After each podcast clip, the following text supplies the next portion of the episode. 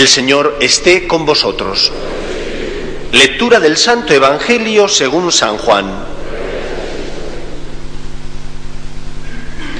En el principio ya existía la palabra, y la palabra estaba junto a Dios, y la palabra era Dios. La palabra en el principio estaba junto a Dios. Por medio de la palabra se hizo todo, y sin ella no se hizo nada de lo que se ha hecho. En la palabra había vida, y la vida era la luz de los hombres. La luz brilla en la tiniebla, y la tiniebla no la recibió. Surgió un hombre enviado por Dios, que se llamaba Juan. Este venía como testigo para dar testimonio de la luz, para que por él todos vinieran a la fe. No era él la luz, sino testigo de la luz. La palabra era la luz verdadera, que alumbra a todo hombre. Al mundo vino, y en el mundo estaba. El mundo se hizo por medio de ella, y el mundo no la conoció. Vino a su casa, y los suyos no la recibieron. Pero a cuantos la recibieron, les da poder para ser hijos de Dios si creen en su nombre. Estos han nacido de sangre, no han nacido de sangre, ni de amor carnal, ni de amor humano, sino de Dios.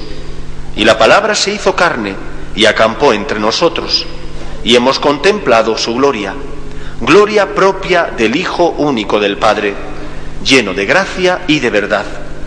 Juan da testimonio de él y grita diciendo, Este es de quien dije, el que viene detrás de mí, pasa delante de mí, porque existía antes que yo.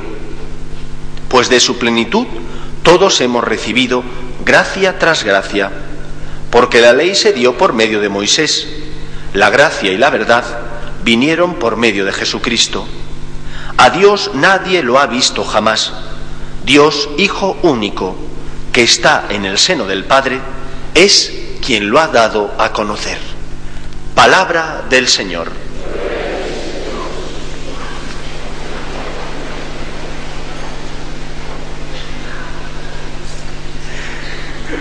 Queridos amigos, espero que, como siempre, tengáis paciencia, que a pesar de que os pueda parecer quizás que el inicio de la humilía es un pelín pesimista, espero y deseo que aguardéis a juzgarme al final de la misma. Vivimos en un mundo difícil. Nuestra sociedad crea mártires. Mártires que no lo son, pero los crea. Crea mártires que no lo son porque vivimos en un mundo donde el listón moral se ha rebajado de tal manera que parece que es un héroe aquel esposo que es fiel a su esposa. En todas o la mayor parte de las series de televisión, vengan de Hollywood, de Bollywood, de España, Francia, de donde sea, la fidelidad brilla por su ausencia.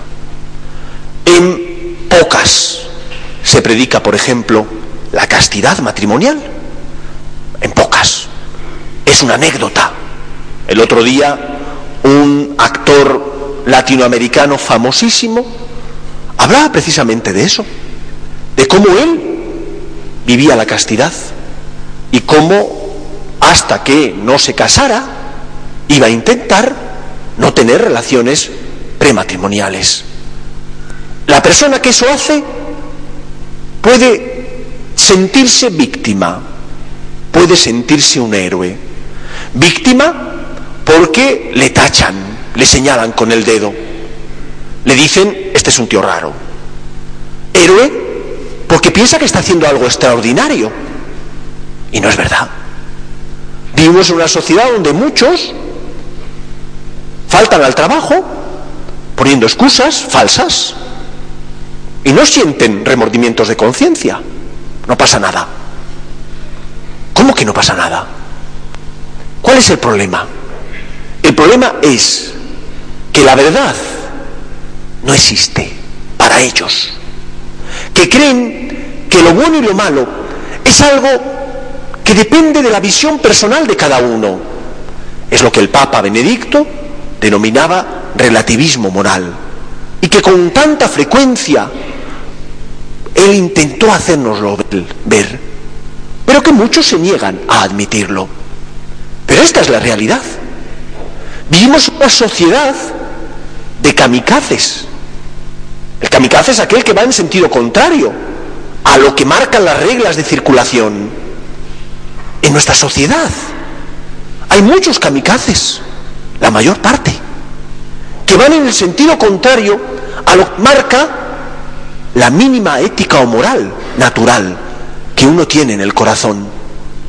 Si no, no se entendería que, por ejemplo, el aborto sea concebido como un derecho.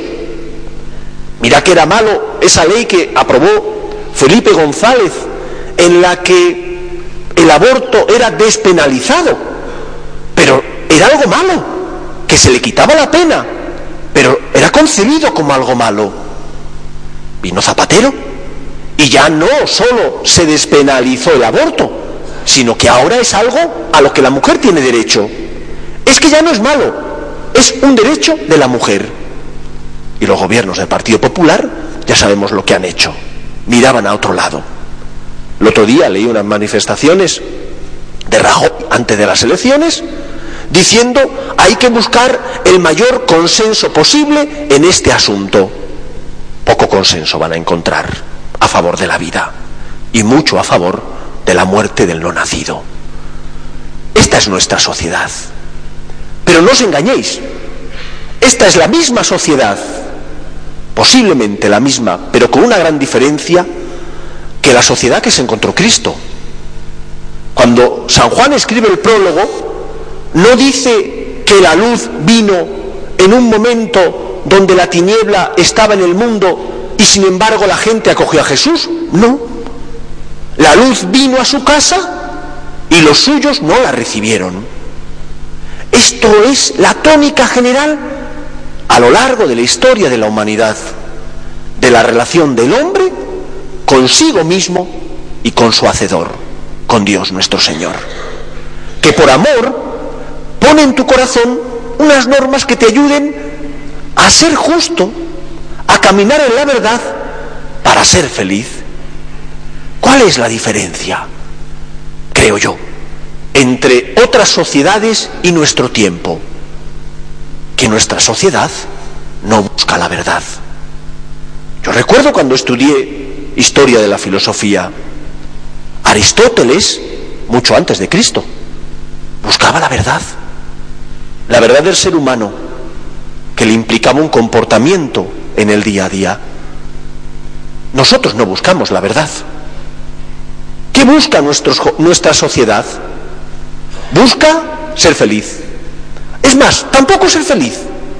Busca disfrutar. Identifican el disfrute con la felicidad y se equivocan. Porque hay cosas que no te hacen disfrutar, pero que sí que te hacen feliz. Es que cuando los padres educan a sus hijos, ayer visitaba a una mamá que dio a luz el 26 y le preguntaba, ¿cada cuánto tiempo tienes que dar de mamar a tu niño? Cada cuatro horas. Y es muy bueno y no reclama. Caray, qué suerte. Pero hay otras que el niño cada hora está importunando a los padres. Pero ¿con cuánto amor lo hacéis? ¿Eso te cuesta? ¡Jo! Que si te cuesta. El niño va engordando y los padres van ganando en unas ojeras tremendas. Pero qué felices son.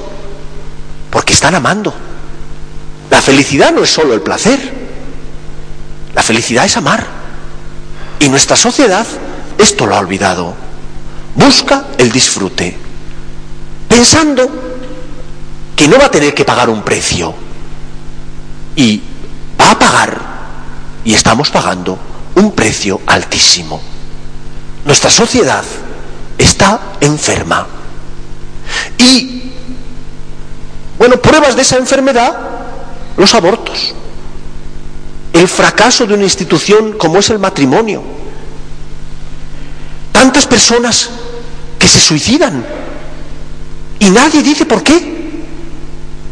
Cuando este verano comentaba este hecho con un amigo juez de la Audiencia Nacional, digo, ¿por qué razón esto no sale en los medios de comunicación? Que hay una tasa de mortalidad entre los jóvenes superior por suicidio que por accidente de coche. Pero nadie habla de esto.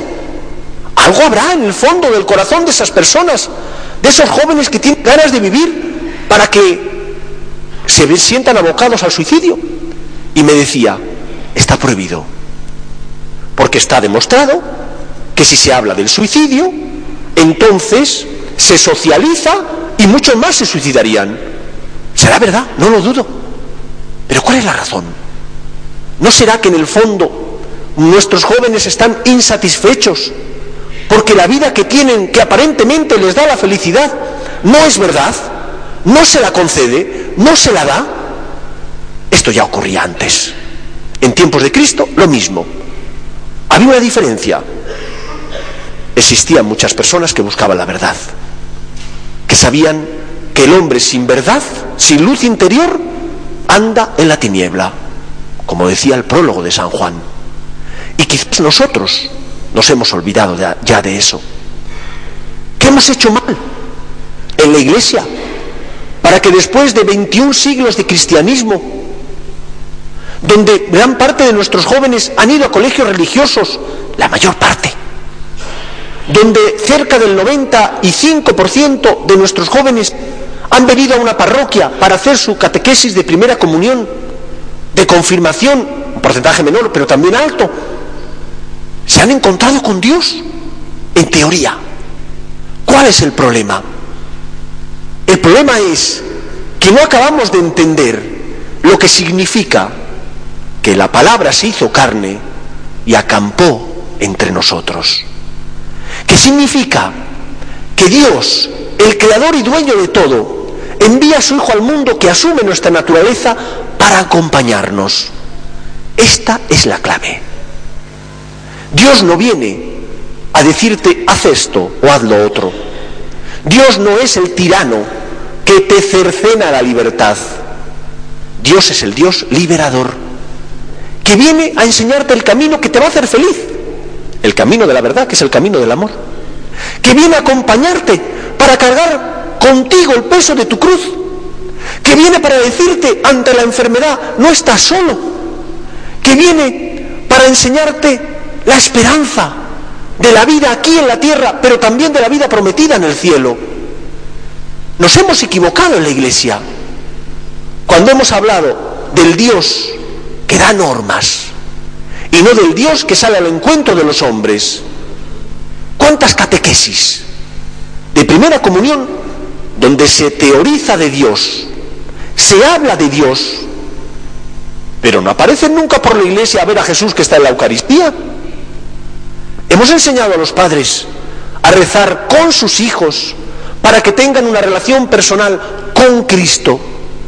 Oye, que Cristo se hizo carne, que vino a cambiar todo el sistema religioso que hasta la época existía, para que Dios no fuera el eterno lejano, sino el encontradizo, el que se acerca a ti, el que te toca el corazón, el que cuando vienes a la iglesia le miras y encuentras que está ahí porque te ama.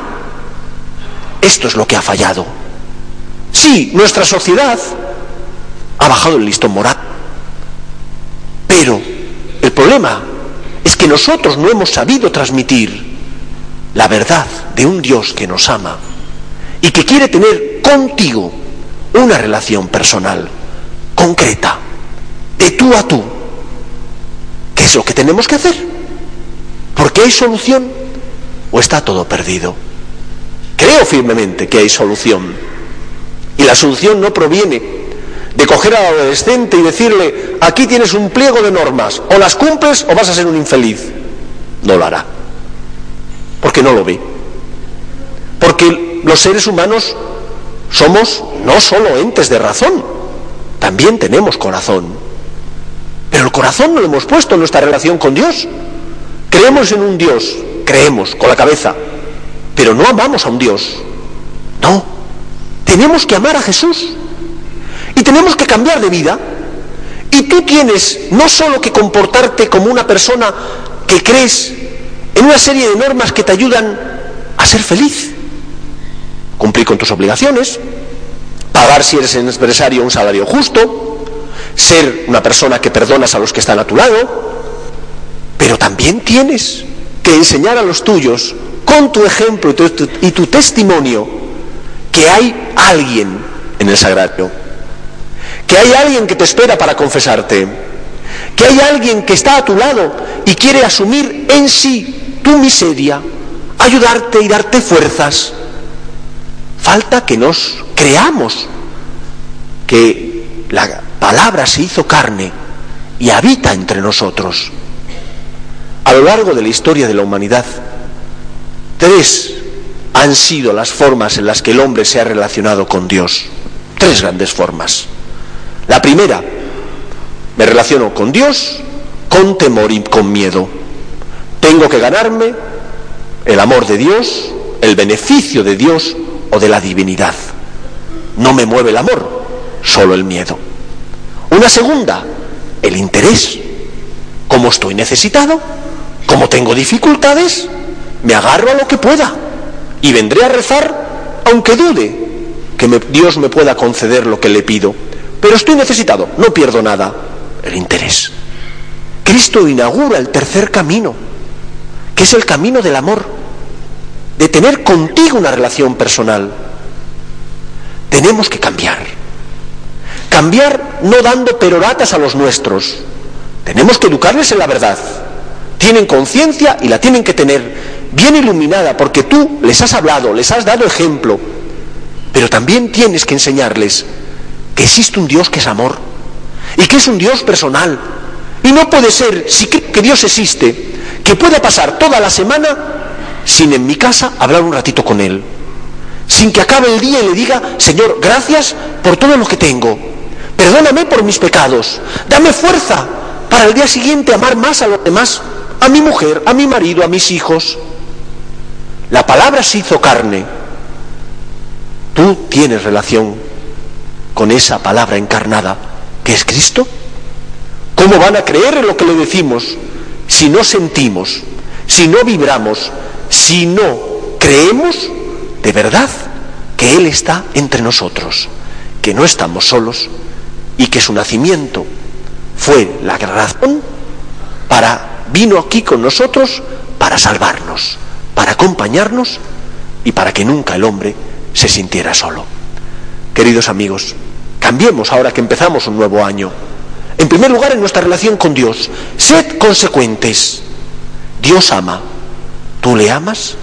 Si empezamos por amar a Dios, estoy seguro que nos será mucho más fácil trasladar a los nuestros esa fe que decimos sentir y que tenemos que vivir también con nuestras buenas obras.